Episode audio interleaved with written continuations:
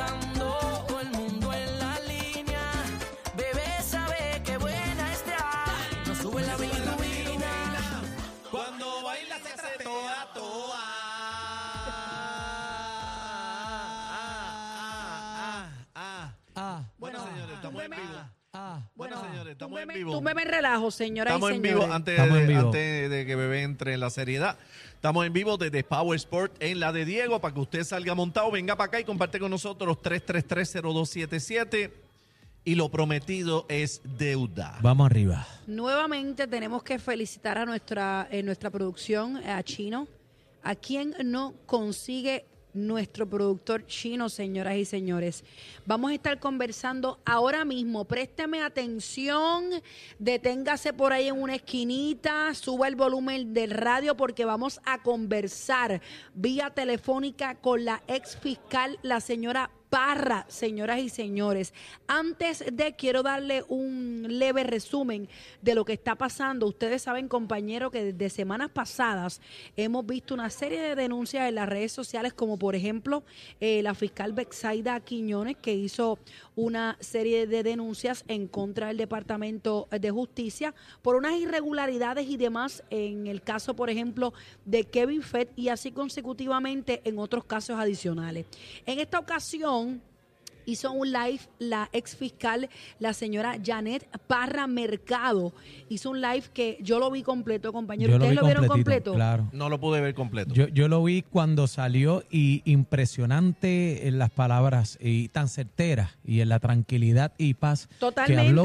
Totalmente. Tranquila. Yo sigo a, a la, a, la fiscal, a la ex fiscal Janet Parra hace muchos años. Eh, eh, a mí me gusta la investigación, soy estudiante de justicia criminal eh, y todos estos temas me apasionan. Cuando yo veo una persona de la rama judicial que, que se expresa, yo me detengo un momentito y escucho lo que está pasando. La tenemos en la línea telefónica. Bienvenida, señora Janet Parra, es fiscal de Puerto Rico. Bienvenida a la manada de la Z93. Buenas tardes. Hola, muy buenas tardes a todos. Es un gusto tenerle vía telefónica. Eh, nos hubiera encantado que fuera en vivo, pero estamos en una transmisión fuera y logramos conseguirla. Así que el momento de hablar con usted es ahora. Usted hizo una serie de eh, declaraciones en las redes sociales donde habla eh, pues del sistema del Departamento de Justicia en Puerto Rico. Habla eh, de unos 15 asesinatos. Eh, habla también de unas renuncias eh, de más de 100 fiscales que aparentemente han renunciado en el sistema eh, de, de Puerto Rico. Primero quiero comenzar eh, preguntándole, ¿ya usted tuvo la oportunidad de reunirse con el FBI? Sí, yo me reuní, pero no es relacionado a esos 15 asesinatos. Es sobre otros asuntos que también están pasando en el departamento. O sea, pero es en relación a la, a, a la discusión del Departamento de, de Justicia. Es en relación al departamento de justicia, pero específicamente sobre otro caso, que es un caso de interés público, y sobre ese asunto sí me reuní con el FBI. ¿Qué opinión le merece el comunicado verdad, eh, del Departamento de Justicia donde dice pues que no es correcta la información que usted alegó en cuanto a las denuncias de 100 fiscales que en los pasados dos años, ellos dicen que son 19, que no son 100 y que al, al presente ¿verdad? Eh, van 24. Eh, también me gustaría preguntarle, y con esto cierro para darle espacio a mis compañeros, eh, quería preguntarle también sobre eh, los aparentes regaños que le daba Olga Castellón por el uso de sus redes sociales personales a usted. Eh, ¿con, con qué quieres que empiece? Me Con lo que tú, con lo que usted quiera, Vamos, con lo vamos. que usted quiera. Saludos, Parra, cacique. Eh, gusto saludarle. ¿Cómo estás, Cacique? Bien, Un abrazo. la extraño en el Día Nacional, pero espero que este año esté por allí. Ella Sí, se va a aparecer por allí. Sí. Eh, licenciada, eh, las expresiones y el comunicado del Departamento de Justicia, eh, sin entrar en, ¿verdad? En, el contexto de todo lo que dijeron, pero el director de Recursos Humanos del Departamento de Justicia, licenciado Cristian Castro, desmintió la alegada eh, renuncia de sobre 100 fiscales en los pasados dos años. ¿Es cierto o no? Pues mira, yo contesté eso también, eh.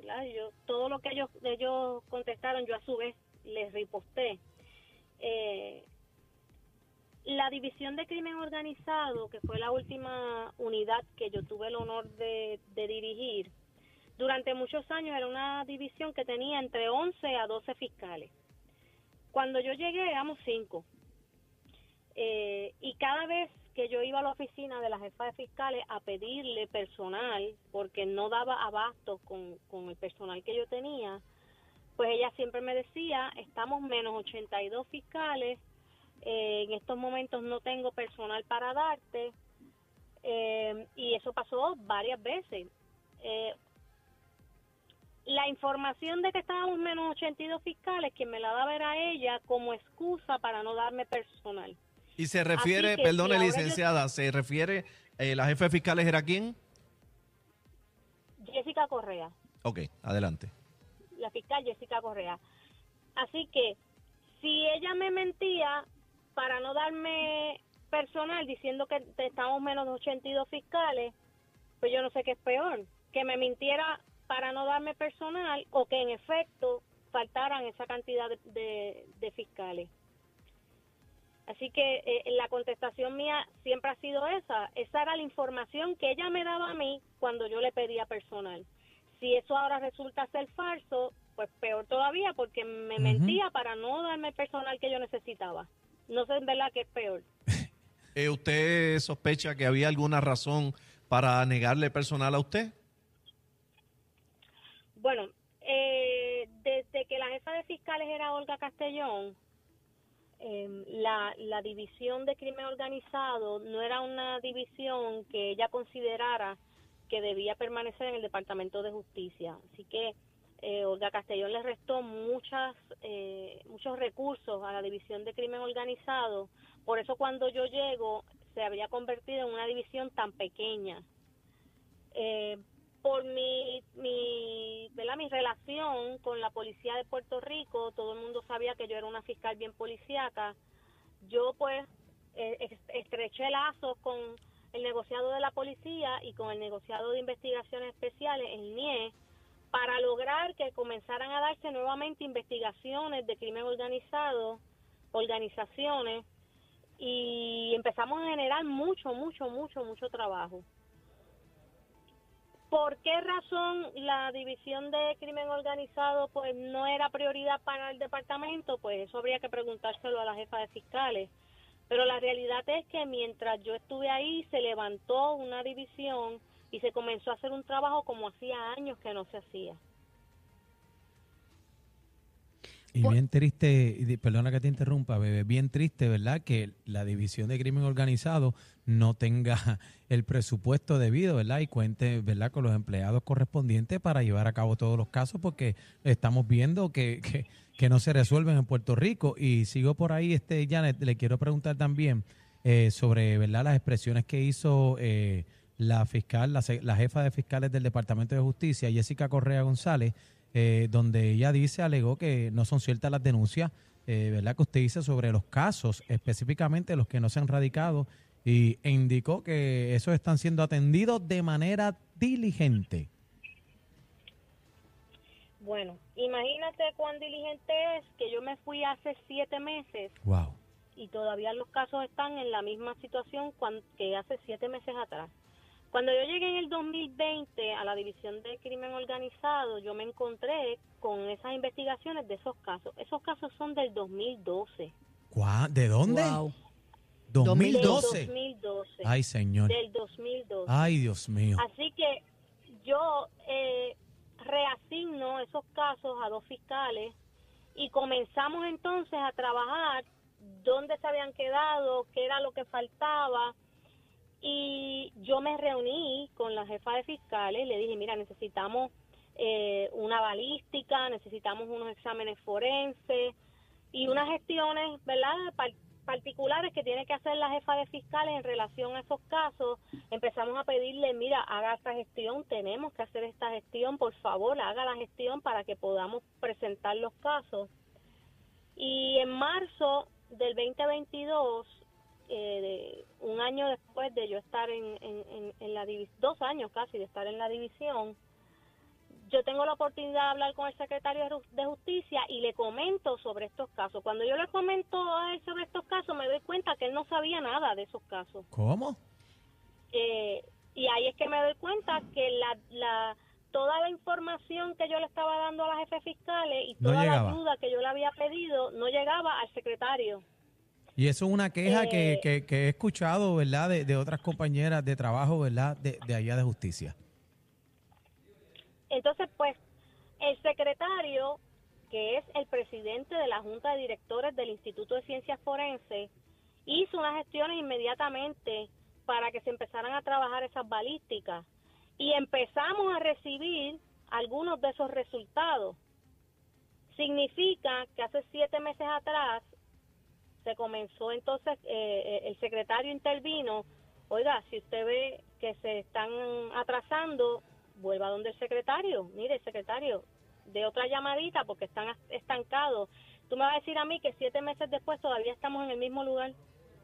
Pero la pregunta que yo me hago es cómo un secretario de justicia no sabe lo que está pasando en su departamento. Bueno, Yo- esa yo- es una yo de las la que quejas de ella. Y por Dice que eso. no es fácil llegar a él, que hay personas que, que ¿Por qué no te dejan llegar a él. ¿Por qué se filtra la información? Es una, es una pregunta. ¿Por qué? ¿Qué es lo que pasa? Pero la pregunta que hay que hacer, ¿por qué el secretario de Justicia no sabe lo que pasa en su área? Y, y aparente y alegadamente esto es lo que pasa en, todo, en todos los departamentos de Puerto Rico. que Tú preguntas a, a- a los jefes y no saben dónde están parados.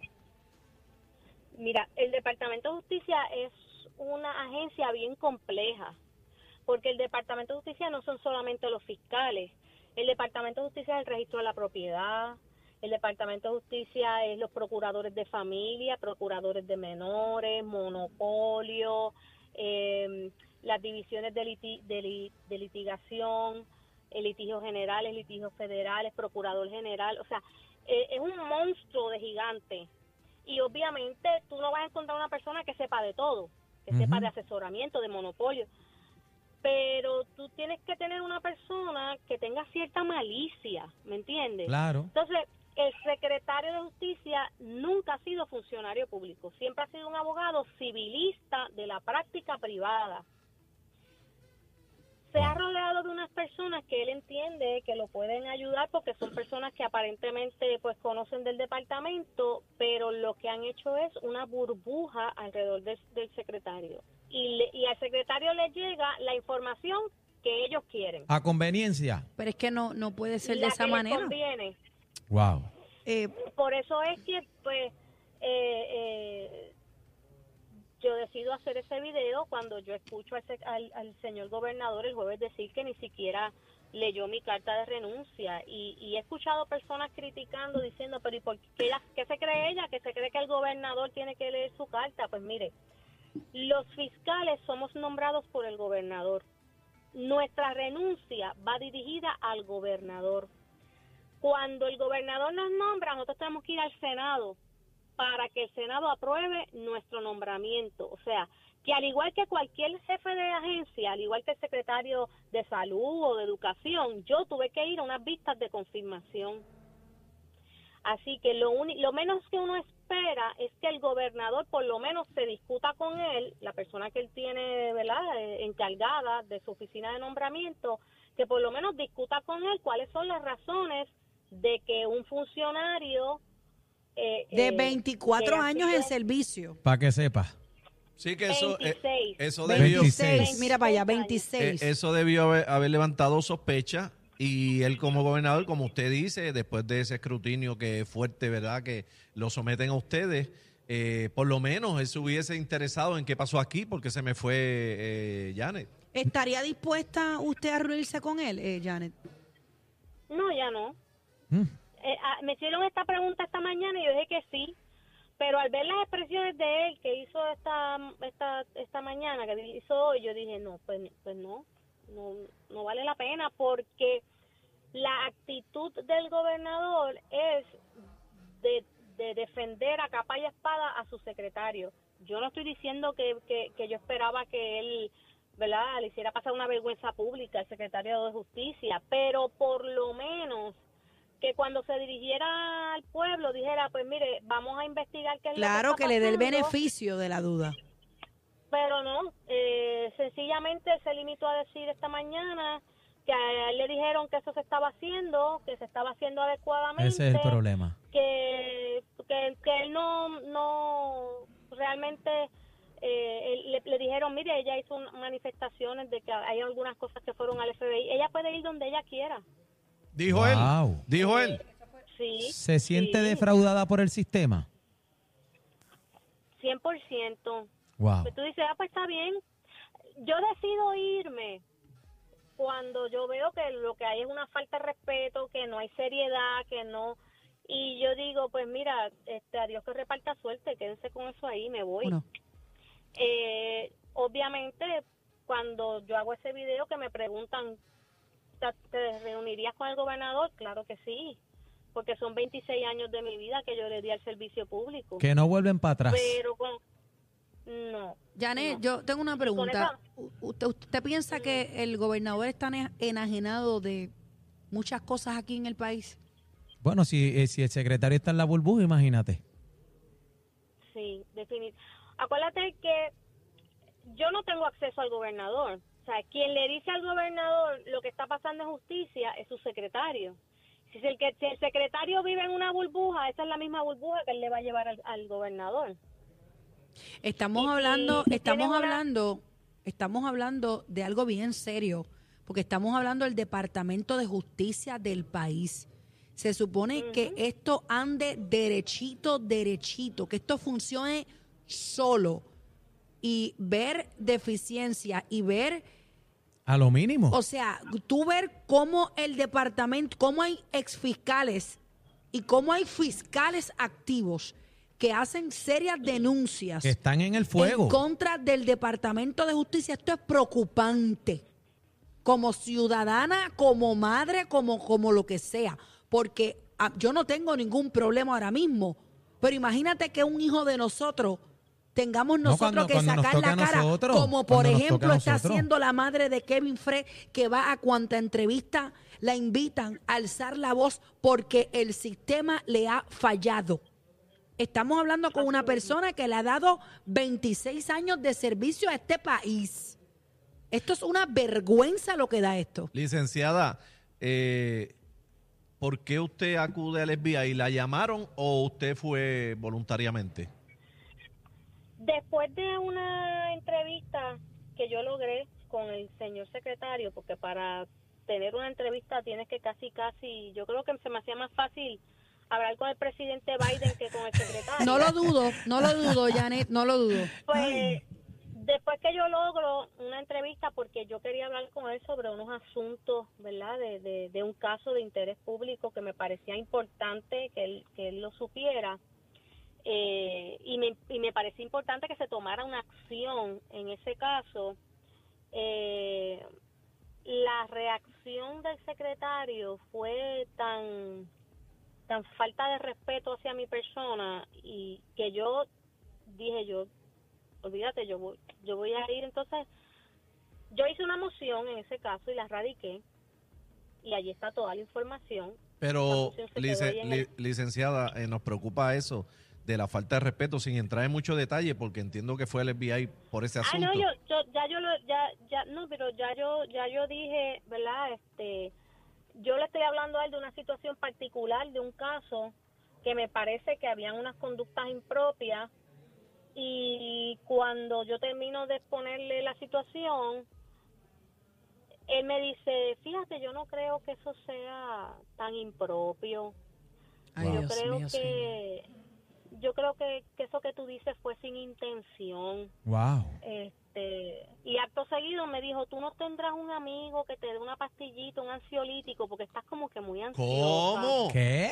Como si él fuera profesional de la salud. o como si como si yo estuviera loca. Loca, o- loca, o- te trató de no loca. sé. Sí, te dijo loca en Yo- otras palabras. Yo me quedé yo me quedé mirándolo y ahí me dice, pero no te molestes porque tú aquí eres la reina. Wow. Y eso me molestó más todavía. Estamos hablando del Este, secretario del Departamento de Justicia, De eh, Janet.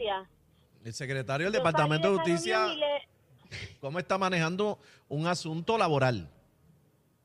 yo le dije a la subsecretaria, a la subjefa de fiscal en ese momento, el secretario me acaba de tratar como una loca que está en esos días del mes. Porque Wow. así fue que me trató. Y ahí dije, no, olvídate, yo me tengo que ir de aquí. Yo me Eh, tengo que ir de aquí. Janet, Y- eh, te- Y- te- y- perdona Qué que te interrumpa, te hago Yo tengo una vergüenza, pregunta. yo tengo vergüenza. Yo, yo tengo vergüenza, pero yo sé que en el sistema judicial, el Departamento de Justicia de este país, hay mucha gente comprometida que está haciendo las cosas bien. Sí, no, Eh, no estamos hablando de Le- todo. le- pero le, le hago una pregunta a usted. Eh, eh, ¿Podemos confiar en el Departamento de Justicia de este país nosotros como pueblo? Bueno, yo tengo que hacer una diferencia entre lo que es el secretario de justicia, las jefes fiscales, y lo que son los empleados del departamento, en especial los fiscales. Eh, el, de- el- el secretario de justicia, por lo general, como mucho, está cuatro años, que es básicamente lo que está el gobernador que lo nombra. La jefa de fiscales es también un puesto de confianza del secretario de justicia, así que mientras él sea secretario de justicia, ella es la jefa de fiscales. Pero el resto de los fiscales llevamos allí años, o sea, él podrá llevar dos años. Yo llevaba 24 más que él. Ay. Eh, así que eh, yo no sí, pero, puedo pero no deja de preocuparme, de- de- aunque sean cuatro años, Janet. Claro, claro, pero lo que te quiero decir es que si el Departamento de Justicia no se ha desmoronado, no se ha ido por un barranco, es porque tiene todavía personal comprometido que lo sostiene, a pesar de tener un De jefe tan malo. O Ahora mismo, licenciado, usted no tiene ningún respeto ni por el secretario de Justicia ni por la jefa de fiscales. Ninguno, cero. Wow. cero. Janet, nos tenemos que ir porque el tiempo nos traiciona. Nos hubiera encantado tener más, más tiempo, pero tenemos que irnos a la pausa comercial. Gracias por estar con Muchas nosotros y no dude de necesitar algún otro espacio más aquí en la manada de la Z. Eh, Este es su estamos, casa. estamos comprometidos con denunciar todo lo que tenga que ver con nuestros sistemas, con nuestro pueblo y demás. Así que le agradecemos que haya tenido ese, ese tiempo para hablar con nosotros. Eh, Muchas gracias, Parra. compañero, ¿les voy a decir Yo algo? se lo agradezco a ustedes. Gracias, gracias por estar con nosotros. Y le envío un saludo a Chino y le envío un saludo al cacique. Gracias. No, al hachero, no sé dónde está el hachero si anda por ahí, pero Gracias. que eran personas a las que siempre les he tenido muchísimo cariño. Y la Gracias. esperamos Muchas en el gracias. Nacional, la esperamos Sí, en el este Nacional. año tiene que ir a bailar salsa para que vote el mo y vote toda la vuelta esa. Nosotros le tenemos el mismo cariño y sobre todo el mismo respeto. Gracias, Gracias. gracias por la nombre de Puerto Rico, gracias por esos 26 años que, que estuvo ahí dando la batalla. Verticalidad, compromiso. Señores, yo tengo Seria. vergüenza, No, es una locura. yo tengo vergüenza y gracias a Dios y Dios nos libre de tener alguna situación que tengamos que, que bregar con que, este que le, que le toque a departamento. uno, la, la fibra íntima a uno que le toque. yo no tengo que tener una situación para ver cómo madres tienen que acudir a los medios de comunicación, como lo fue la mamá de Keishla Hernández, que en paz descanse, para que para meter la verdadera presión y que se muevan las cosas como tienen que funcionar. Así que esto a mí lo que me da es pena, me da. Pero Señores, esta es la manada de la Z. Esto es de la Z. Yes.